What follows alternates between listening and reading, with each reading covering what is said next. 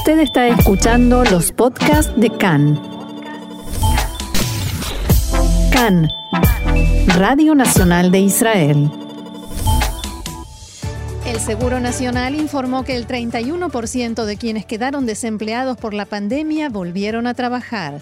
Israel negocia con una farmacéutica británica la compra masiva de vacunas contra el coronavirus que se espera estén listas alrededor de septiembre. Más amenazas a jueces y disidencias en la coalición por este tema, la ley noruega y la anexión.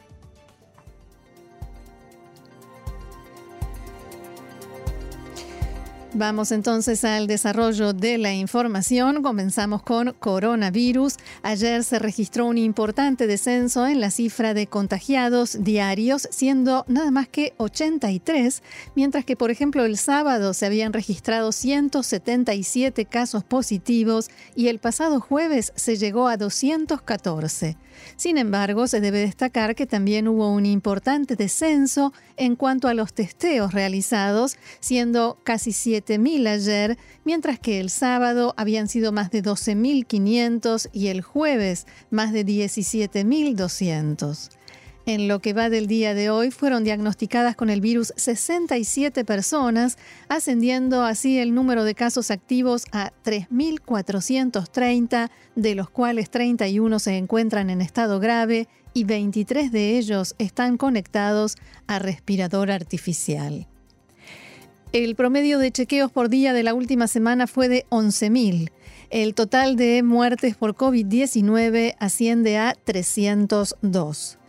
Se destaca el fallecimiento durante el día de ayer de Oshria Zulin de Farsaba, de tan solo 26 años, por lo que se sospecha que podrían ser complicaciones excepcionales surgidas a raíz del COVID-19, pero luego de estar ya recuperado de la enfermedad.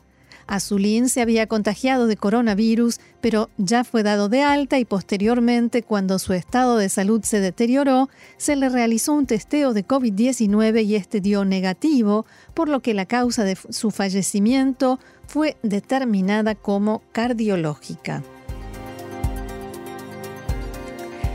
La jefa de los servicios de salud pública del Ministerio de Salud, profesora Sigal Sadetsky, declaró estar preocupada por el hecho de que ya no se pueden reconocer focos claros de contagio como sucedía mayoritariamente durante la primera oleada de contagios. En este brote, dijo, ya no podemos reconocer cuáles son los grupos de riesgo.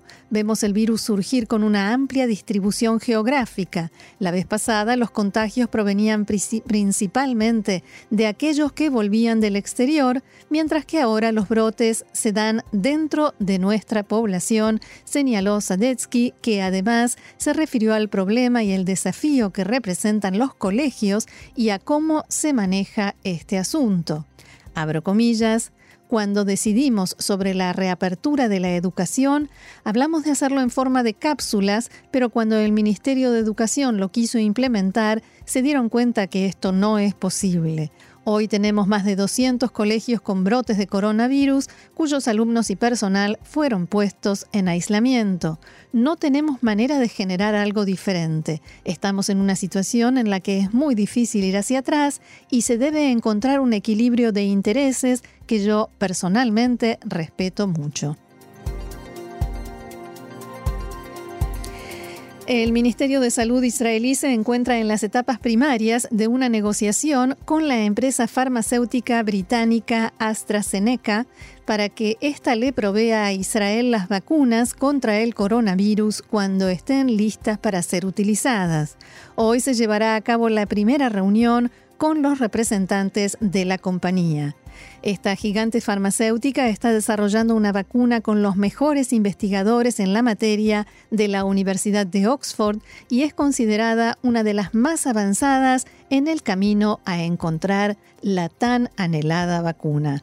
Anoche se supo que Italia, Alemania y Francia ya han firmado un contrato con la compañía para que les suministre la vacuna una vez culminado el proceso de investigación y prueba.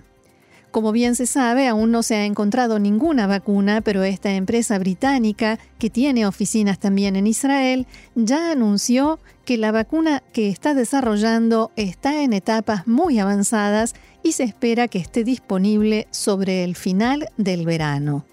Alemania, Italia y Francia, que como dijimos ya firmaron contrato con la empresa, serán los primeros países en recibir la vacuna, según se estipula en el acuerdo firmado. Los representantes de la empresa en Israel emitieron un comunicado al respecto que dice lo siguiente. La empresa está comprometida con la salud del público y ayudará al Ministerio de Salud a permitir el acceso a la vacuna a la gente en Israel. El debate aún no es concreto y la decisión sobre qué países recibirán la vacuna y en qué orden será tomada por un organismo internacional y de forma igualitaria. A su vez, Israel ha comenzado los contactos con otra empresa farmacéutica llamada Moderna, que también parecería estar cerca de una vacuna. Y el Seguro Nacional de Empleo publicó anoche cifras que indican que el 31% de los desempleados como consecuencia del coronavirus desde marzo han vuelto a trabajar. Estamos hablando de 325.554 israelíes que habían perdido su fuente de ingresos durante la crisis del coronavirus y ya la han recuperado. Según los datos de Bituaj Leumi, desde el comienzo de la pandemia se presentaron más de, dos, más de perdón, 920.000 solicitudes para recibir subsidios por desempleo, de las cuales más de 737.000 continúan activas. Además, desde que comenzaron las medidas de alivio al cierre, el 19 de abril, se registraron más de 115.000 nuevos desempleados. Recordemos que el domingo de la semana pasada, el primer ministro Netanyahu y el ministro de Hacienda Israel Katz acordaron extender el periodo de subsidios por desempleo por 35 días más de lo habitual, además de la cancelación de aduanas e impuestos en una larga serie de productos por un valor de 1.450 millones de shekels. Y cambiamos de tema. Ayer informábamos sobre amenazas a la jueza de la Corte Suprema de Justicia, Anat Barón, cuyo contenido completo se desconoce debido al secreto de sumario. En la mañana de hoy también el juez Uzi Fogelman de la Corte Suprema presentó una denuncia ante la policía por amenazas en su contra. Los dos jueces votaron recientemente a favor de un fallo en el que la Corte impidió que se destruyera un piso de la casa de un terrorista perteneciente a la célula que asesinó al soldado israelí Dvir Sorek de Ofra. Solo una frase contenida en una de las cartas que recibió la magistrada, o sea, Anat Barón, trascendió en las últimas horas. Abro comillas ya has pagado precios en el pasado, te espera un castigo. Y cabe decir aquí que el hijo de la jueza Anat Barón murió hace 17 años en el atentado terrorista en el pub Mike's Place aquí en Tel Aviv. En la tarde de ayer, el primer ministro alterno y ministro de Defensa Benny Gantz llevó a cabo una visita profesional al Poder Judicial, acompañado por el ministro de Justicia Avi Nissan-Koren. Durante la visita, Gantz aseguró que el ambiente turbio y los ataques contra los jueces y funcionarios policiales y judiciales son peligrosos para la sociedad israelí. Actuaremos con todas nuestras fuerzas para terminar con esto. Gantz se refirió también a esta carta que recibió la jueza Barón y dijo que es consciente de que muchos de los funcionarios del Poder Judicial necesitan custodia en estos tiempos. Abro comillas nuevamente, mis compañeros y yo actuaremos con firmeza para que todos los jueces y funcionarios puedan seguir cumpliendo sus roles sin temores y en forma imparcial, afirmó Gantz. Gantz y Nissan Koren recorrieron los distintos despachos de la sede del Poder Judicial y dialogaron con funcionarios, entre ellos el asesor letrado del gobierno Abihai Mandelblit y la vicedirectora en ejercicio del ministerio, Sigal Yaakovi. Pasemos ahora a la política. La ley noruega continúa generando discordia entre los partidos de la coalición, el Likud y Azul y Blanco, cuyos representantes hicieron esta mañana declaraciones contradictorias al respecto. Y les recuerdo, la ley noruega es esa que establece que eh, los ministros pueden renunciar al cargo que tienen o al escaño que tienen en el Parlamento y dejar así el lugar al candidato a parlamentario que era siguiente en la lista eh, que se presentó por cada partido en las elecciones. Quien más está interesado en esta ley es el partido Cajón Labán, azul y blanco, porque la gran mayoría de sus parlamentarios también son ministros, les quedan muy poquitos parlamentarios que están dedicados exclusivamente al trabajo en la Knesset. Fuentes del Likud dijeron a Khan que la aprobación de la ley se retrasará también esta semana debido a la visita que realizó ayer Benny Gantz al Ministerio de Justicia. Mientras que en azul y blanco aseguran que la ley será sometida a votación hoy en el Pleno de la Knesset, en el Likud dicen que no es esa la intención. Con todo respeto por la ley noruega, la ley del coronavirus y las complementarias son mucho más importantes, dijeron fuentes del partido. Según un informe difundido anoche por Canal 12 de la televisión israelí, Netanyahu quiere cambiar el acuerdo de coalición que firmó con Azul y Blanco, de modo tal que si de alguna manera la Corte Suprema de Justicia interviene y quiere cambiar algo, él tenga la garantía de que seguirá siendo primer ministro, incluso si se tratara de un gobierno de transición. El acuerdo de coalición establece si se disuelve la Knesset durante los primeros 18 meses de gobierno, el primer ministro alterno asumirá el cargo. O sea, si la Corte Suprema de Justicia decide intervenir y exigir que se cambie algo en el acuerdo que provoque la caída del gobierno, el cargo de primer ministro pasará a Benny Gantz. Según Canal 12, Netanyahu está pidiendo reabrir el acuerdo para reformarlo y establecer que él seguirá siendo primer ministro en este caso. Según fuentes del Likud citadas por Canal 12, la esposa y el hijo de Netanyahu, Yair y Sara, están presionando fuertemente al primer ministro para que termine la alianza con Azul y Blanco y con el gobierno de unidad. El temor es que después que pasen estos primeros seis meses de gobierno conjunto, definidos como de emergencia en el acuerdo, la Corte Suprema de Justicia intervenga con un fallo en contra de la figura del primer ministro alterno justo cuando le toque a Benjamin Netanyahu asumir ese cargo. Desde el Likud reaccionaron diciendo que es una mentira y un nuevo intento por difamar a la familia del primer ministro.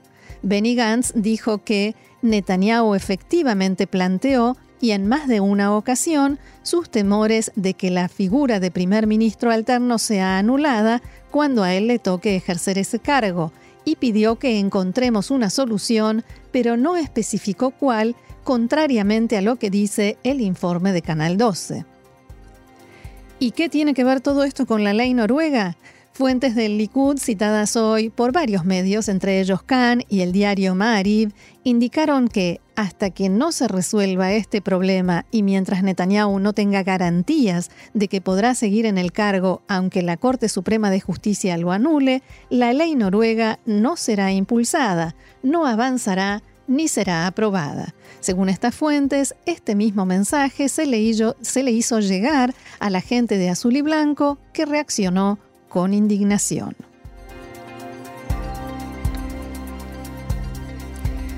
Otro asunto, medios libaneses aseguran que con autorización de Israel, Qatar transferirá 50 millones de dólares a la franja de Gaza y a cambio jamás frenará la nueva ola incipiente de lanzamiento de globos explosivos e incendiarios hacia territorio israelí.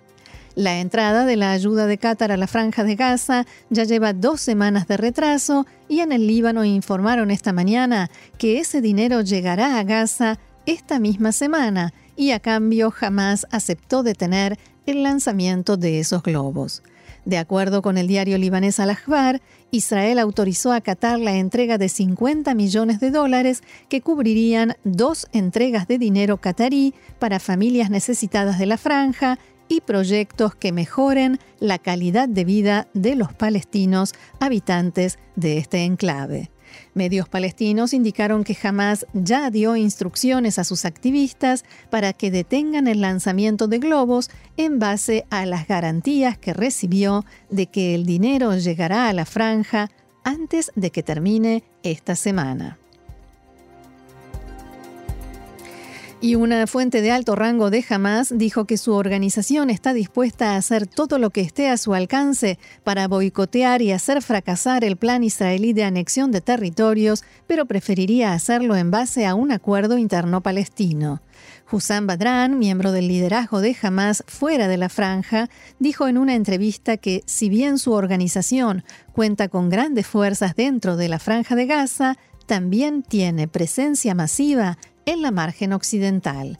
Y claro, desde hace mucho tiempo jamás intenta extender su actividad terrorista y violenta a la margen occidental y esto hasta el momento fue mayoritariamente impedido por las fuerzas de seguridad israelíes y en buena parte gracias a la coordinación de seguridad que existía entre Israel y la autoridad palestina y también por supuesto porque parte del plan de Hamas es tomar el poder de la autoridad palestina o por lo menos el sueño.